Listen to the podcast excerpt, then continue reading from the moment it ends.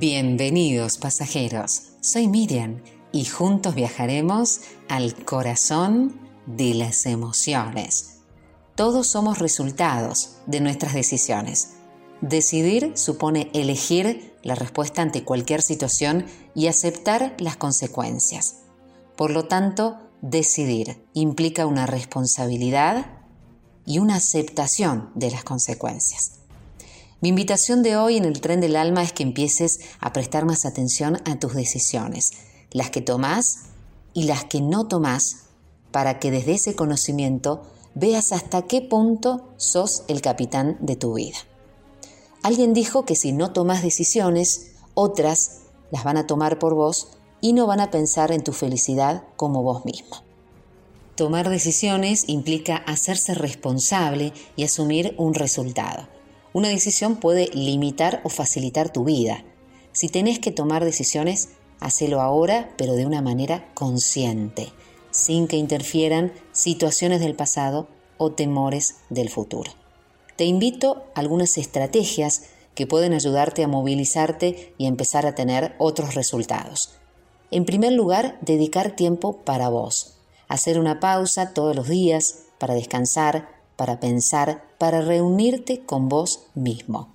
Pregúntate cómo estás hoy, qué querés en este momento de tu vida. Reconoce tus dones y tus talentos.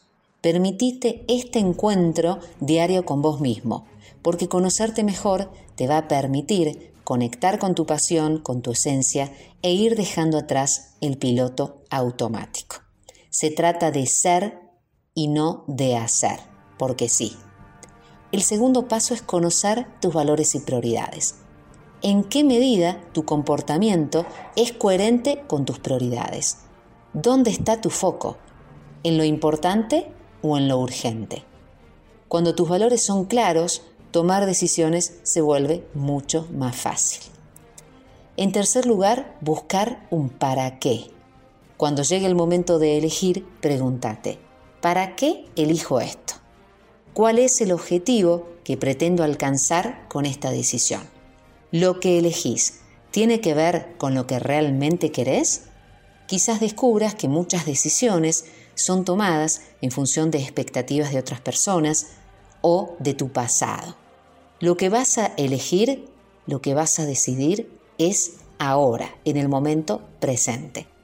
Además, te invito a pensar en lo que ganás y en lo que perdés porque tomar una decisión te saca de donde estás y te lleva a otro lugar. Y ese otro lugar, ¿en qué te convertís? ¿Qué tenés? ¿Qué aprendés?